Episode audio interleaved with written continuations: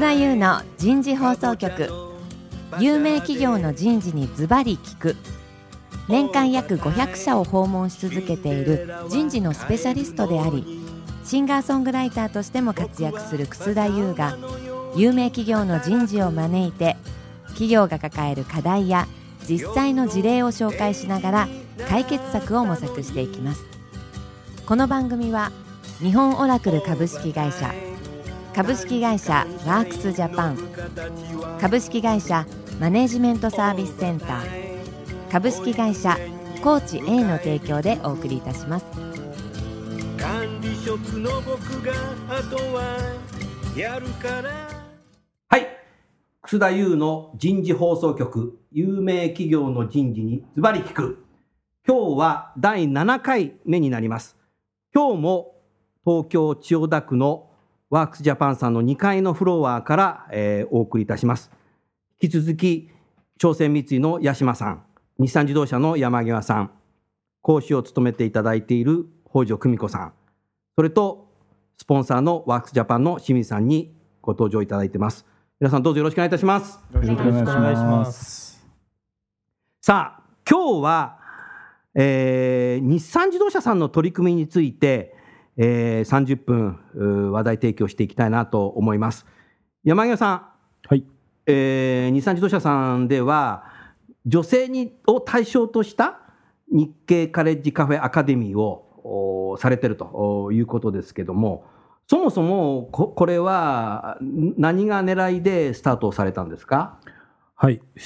えーと、弊社の、まあ、長期的なですね、はい、えーと、目標の一つに、うん、えーと、2017年4月にですね、はい、えー、と女性の管理職比率をまあ10%にしようと。なるほど、えー、いう目標があってもうこれもう10年以上に長期間にわたって日産自動車さんは女性活躍はもう早かったですもんね、はい、非常に早く早くからされてますよね。はい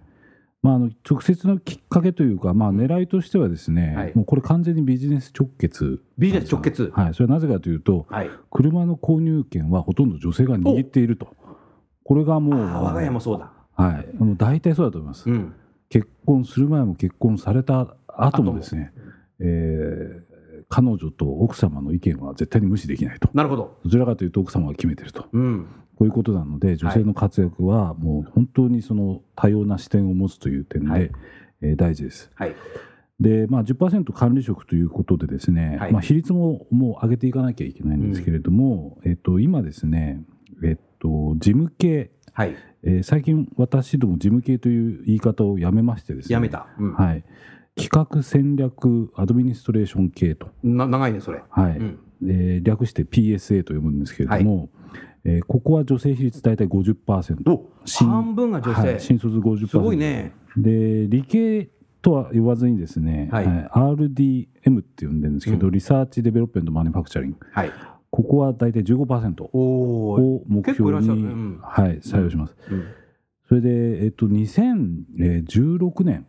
の、今年の4月に入られた方はですね、実はあの理系上はですね18%おおすごいなという、まあ、比率だったんですけど、はい、なんと先ほどの PSA 系がですね、はい。えー、50%の目標に対して、えー、44%と。おでこれはこれですごいんですけどすごいですね、えー、これはなんで50いかなかったなと、うん、こう振り返りをいたしまして。なるほど、うん、やっぱりなんか底上げの取り組みが必要だなと。なるほど。というのでもう広くあの日産自動車、まあ、あるいは自動車業界について知ってもらわなきゃいかんなと。なるほどいうところでまたこれがいいタイミングで清水さんと出会いがありまして、ね、おそうなんだ。それでじゃあこれちょっと女性編もお願いしなきゃいけないなと。いうことで、えっ、ー、と開催させていただいたと、はい、こんな経緯になってます。なるほど、はい、ありがとうございます。それで実際にその講師を務めていただいたのが今日もご出演いただいている北条久美子さんだったわけですね北条さん。はい。北条さんいかがでしたか、まあ、感想をぜひまずあの女性が午前と午後2部制で行ったんですが入れ替え制で行いまして、はい、50名50名の女性が学生たちが集まると、とにかくまあ会場は華やかなわけです。ね、山際さん終始笑顔でいらっしゃいました。なるほど、はい、という状況の中であの5名の女性あのもうお仕事を生き生きバリバリと働いていらっしゃる女性、うん、5名の方がお忙しいお仕事の手を止めて会場にお越しくださったんですね。山際さんどういう仕事をしてる人が多いんですかこれはもう本当にあの生産開発から人事じゃないんだ。現場の方。現場の方なんだ。はい。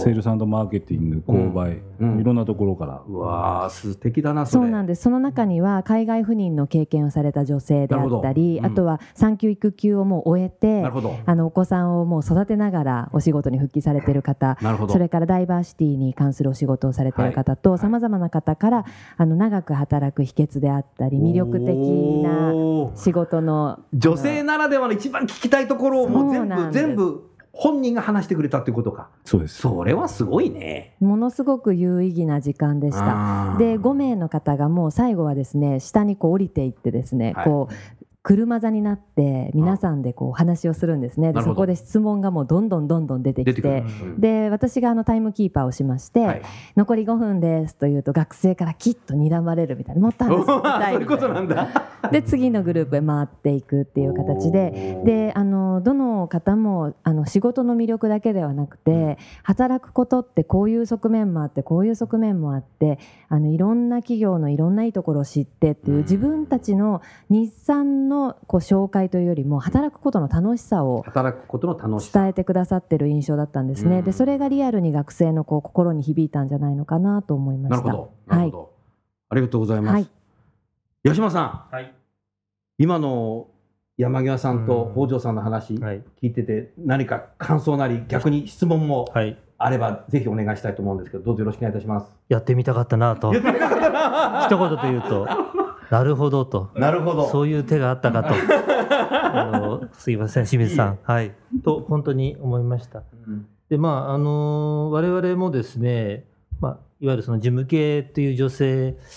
実を言うと管理職比率今5%ぐらいなんですね。で、2020年に今、自然体で8%と、8%そのアベノミクスのね、はい、30%にはちょっと及ばないんですけど、まあ、無理してというよりはね。その女性の方たちはど、はい、どういう仕事をされてる方が多いんですか？いやもうそれは男女関係ないです。はい、うん、もう我々はもうキャリアパス、キャリアイメージと出来上がってましてですね、会社に入ってまあ9年間、うん、ほぼ3年のローテーションは、うん。営業ですとか、まあ、いわゆる管理系、はい、それからまあ海外に行ったりとか、いろんなまあオールラウンダー全員オールラウンダーにするような教育を最初の9年間してまして、経験ができる、ね、はい、でまあ次の10年間ぐらいはどちらかというと例えばタンカーのプロだとか、うん LNG のプロだとか、タンカーのプロ、あとまあコンテナ船のプロだとか、あ、あとは経理の、ね、専門家だとか、そういった人事のプロもだね。人事のプロももちろん。一部おりますけど、はい、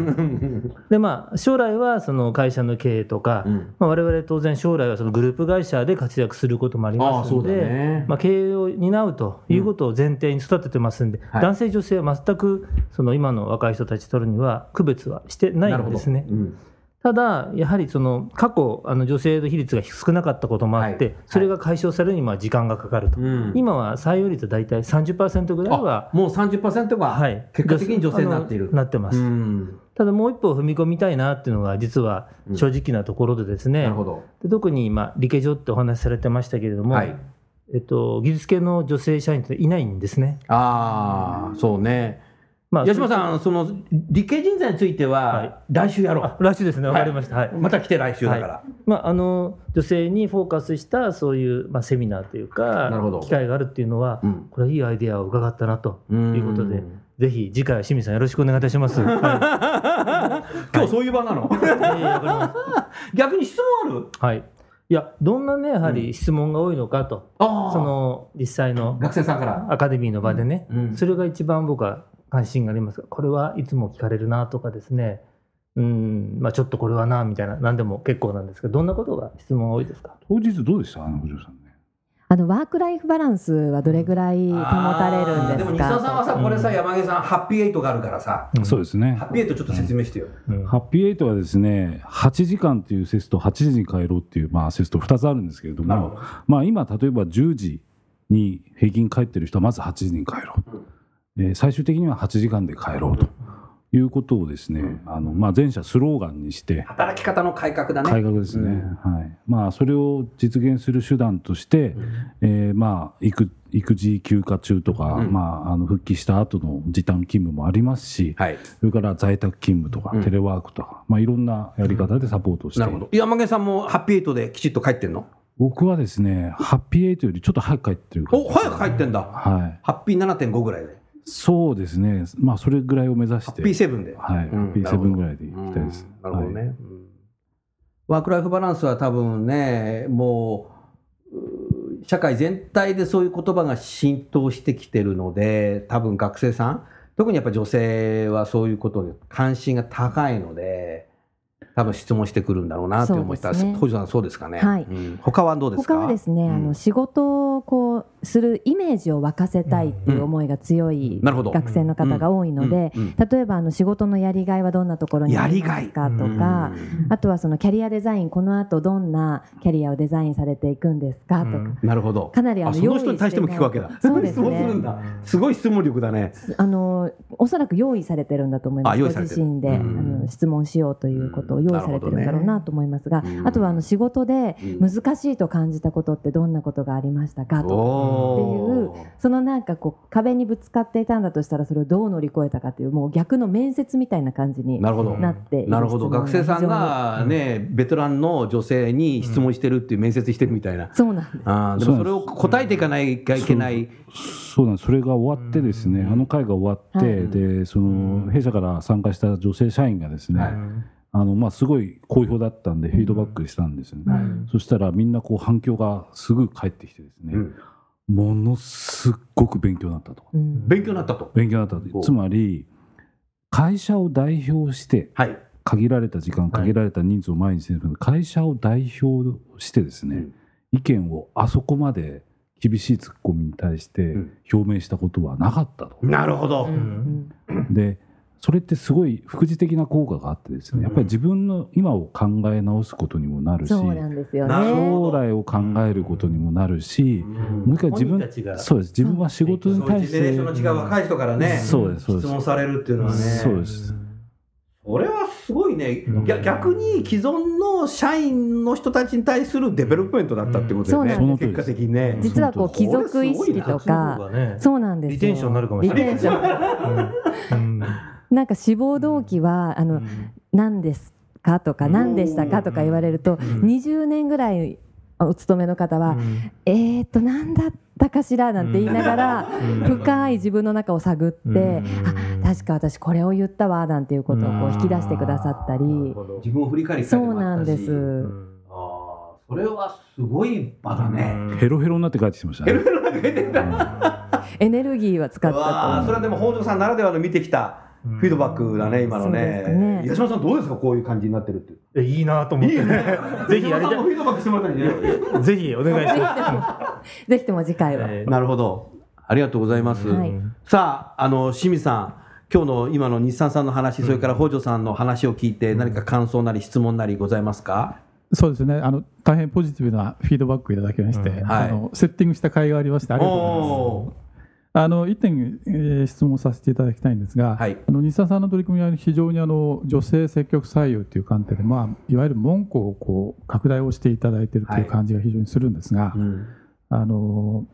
2015年度の新入社員にですね、えー、行ったアンケートで、管理職になりたいかというのを女性に聞いたときに、はい、実は73%がなりたくないって答えてるんですね。それはワークスジャパンさんで？いや、これはあの日本生産性本部、ね、日本生産性本部さんでやったやつね。はい。うん、ですから、まあ、管理職になるっていうのと、お働くことの楽しさっていうのはまたちょっと別問題だと思うんですが、はい、そのあたり、まあ、今年お相手されている女子学生からですね、うん、えー、将来的なその管理職に対する思考がどういうふうな感じになってるのかっていうのをちょっとお聞きしたいなるほど。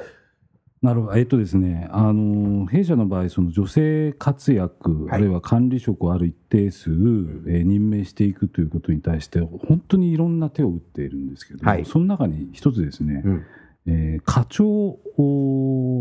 代理層。課長代理。次、課長の一個下の職位。うんうんの女性課長から管理職ね。課長から管理職はい、課長代理は課長代理は課長代理一歩手前です、ね、組合員。はい、うん、で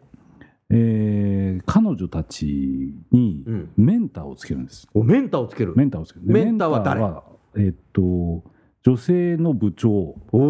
人事部長。あるいは男性の人事部長。つまり私。ああなたメンターやってんだ、はい、私も一人メンターやりました、うん。うん、それで、えー、っと1年間やるんですで2か月に1回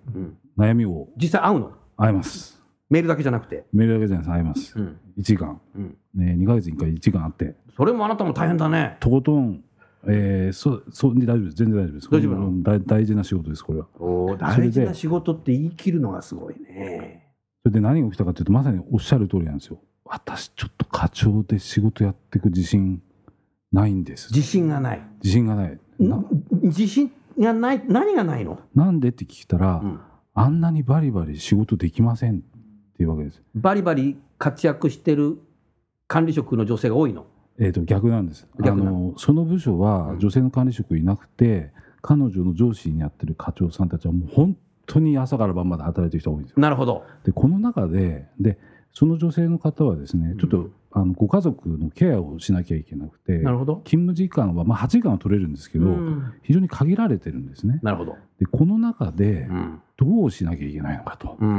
いう問題が切実な問題が一つ。なるほど。それから英語英語。の問題があると、うん、でこの2つの非常に高い壁をですね、うん、どうやって乗り越えるかっていうのを僕は1年間ずっと管理職は英語が喋れないとまあ実質喋れないと仕事にならない、ね、仕事とならない会社になってんだね今ね。もうそうなんです、うん、は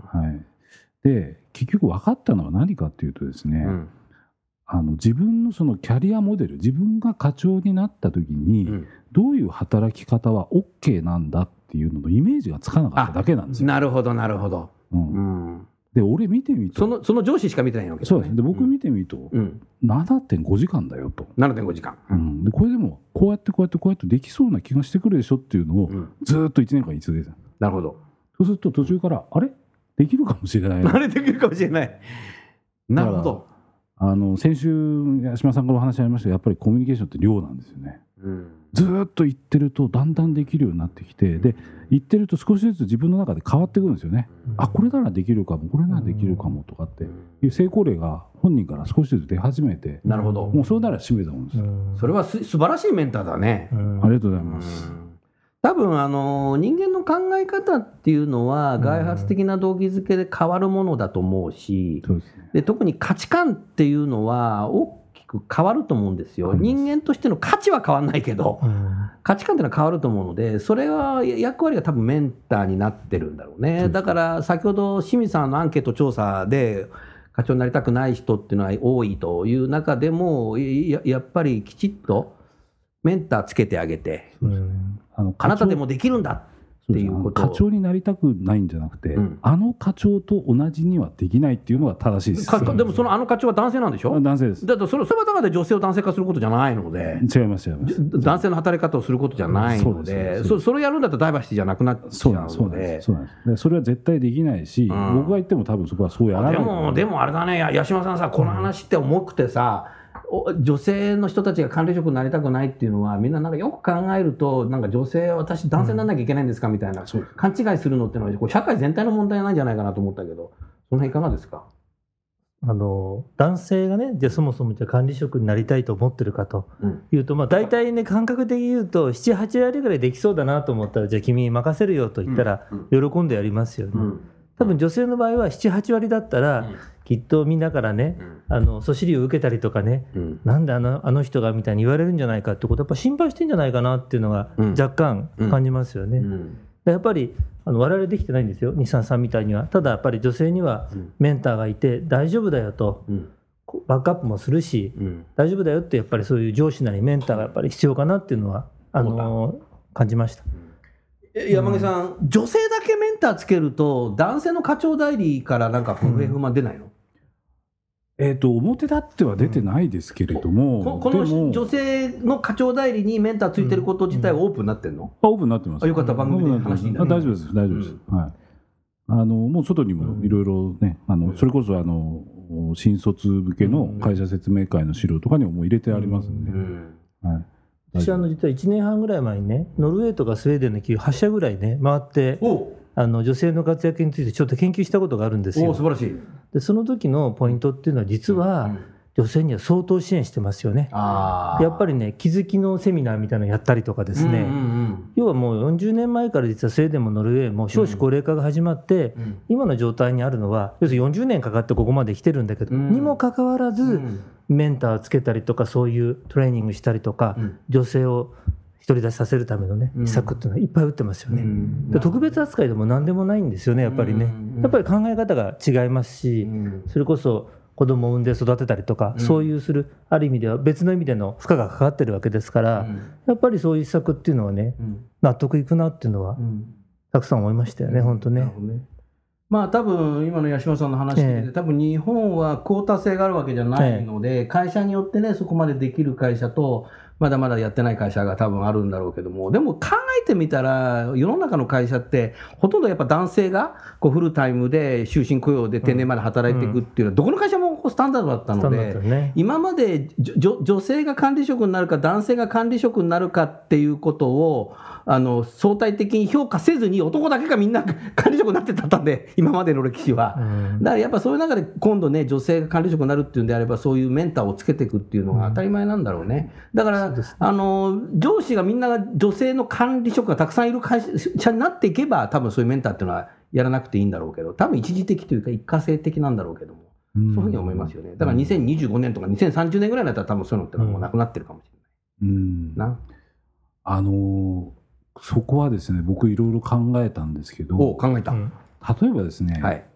それがもし女性の部長が増えるとするじゃないですか。はい、そしたら男性の次課長になる人のメンター女性っていうのはありだと思うんですよ。おおなるほど。女性のメンター女性である必要ないし男性のメンター男性である必要ないんですよ。うん、これなぜかっていうとやっぱり女性と男性って得意な領域がちょっと違うので、うん、これを本生かすっていうのが本当のダイバーシティなんですよ。あ、おっしゃる通りだね。このこういうんじゃなくてちゃんとクロスさせる。クロスさせるね。自分にな持ってない自分が持ってないものを気づくっていうのが本当のダイバーシティのジェンダー。うん、でこれはクロスしていかないと製品開発もインクルージョンできないな。その通りです。うん、その通り。うん。多分そうあえてクロスさせた方がいいような気がしますね。なるほど。なるほど。さあ、清水さん、今の質問、答えになってますか？そうですね。あの、一点ちょっと思ってるのが、まあ、管理職になりたくない方が73%ってあったんですけども、はい、これ実はこの数字、私もあの女子学生いろいろ面談をするんですけどね、はい、私が面接をしてる感じだと、うん。女子学生はもっと管理職志向が強いなって感じがするんですよ。実は就職活動上は、うん、ただ入社をしてみると73%がしたくないっていうのはですね、うん、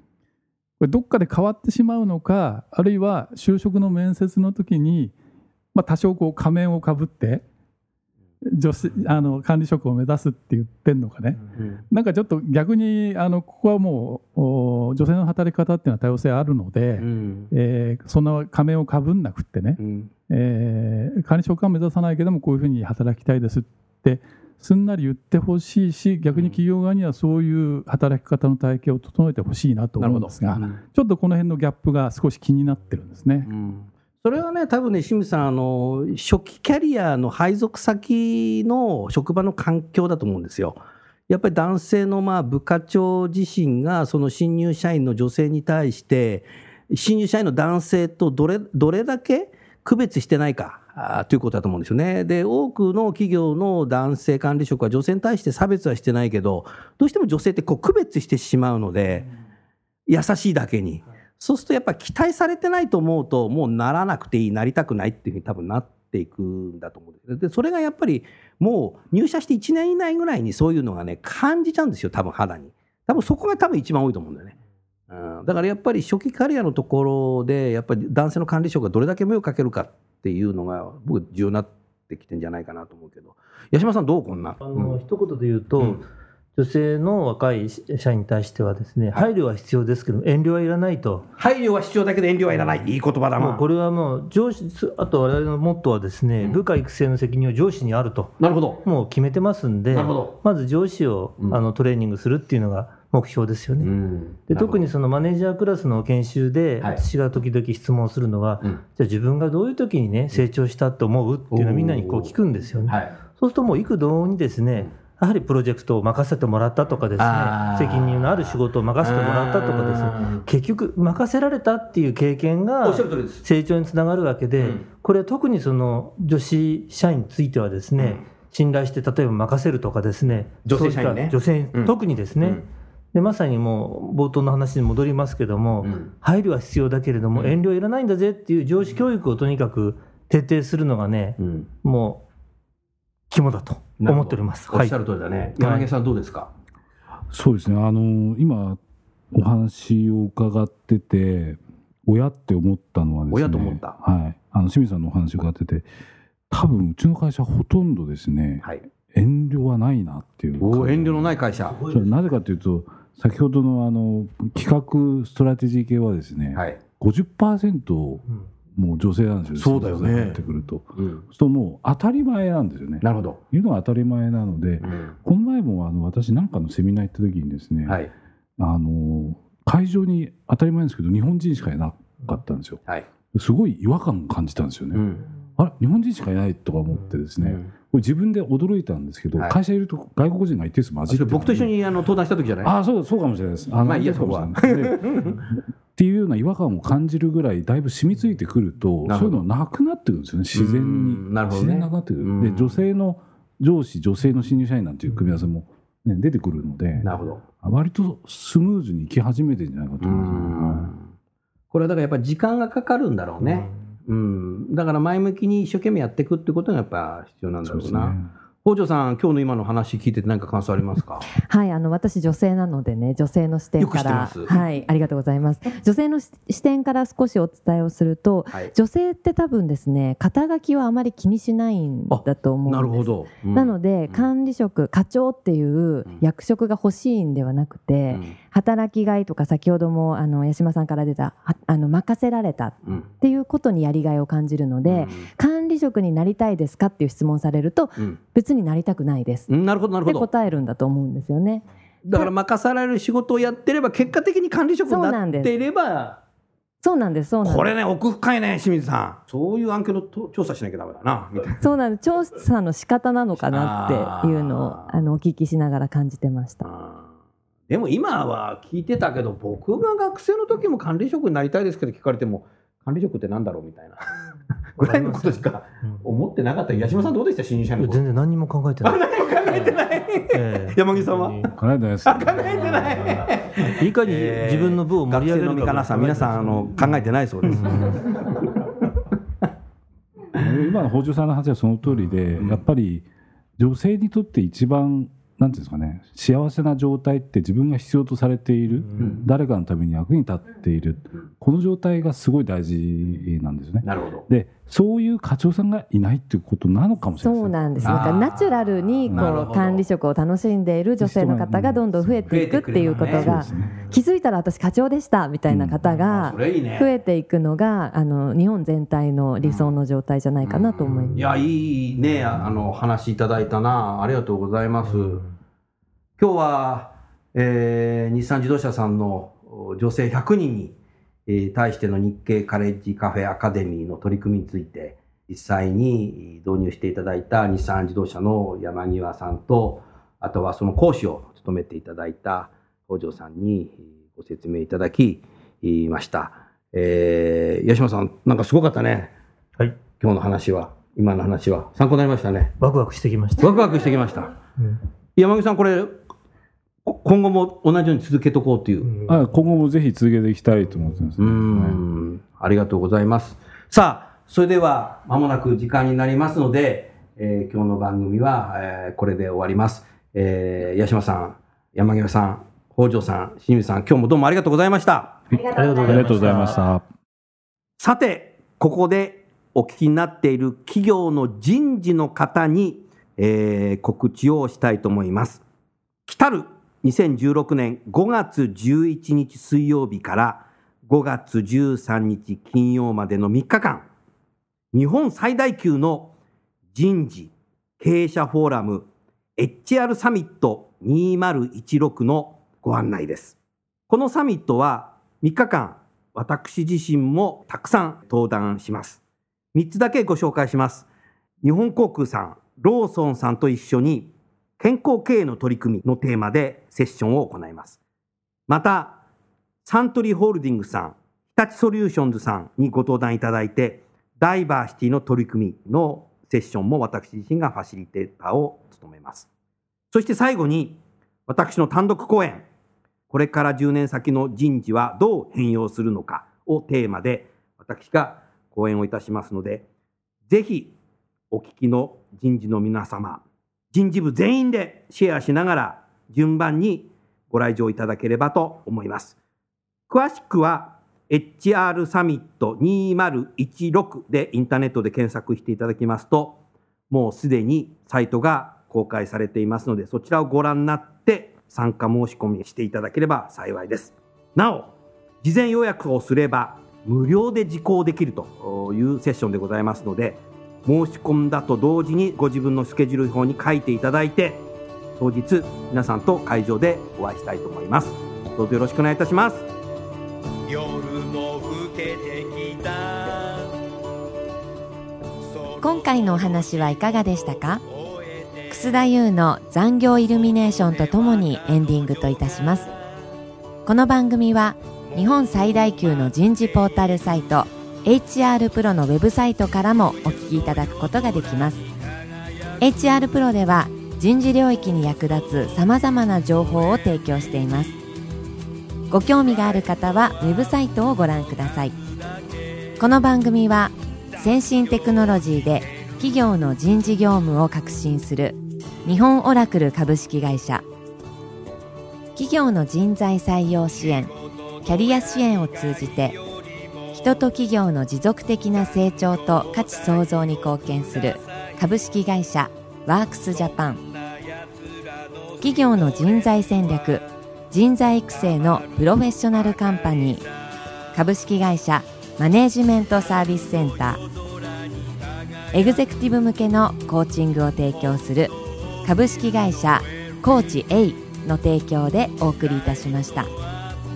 それでは来週もお楽しみに。してる。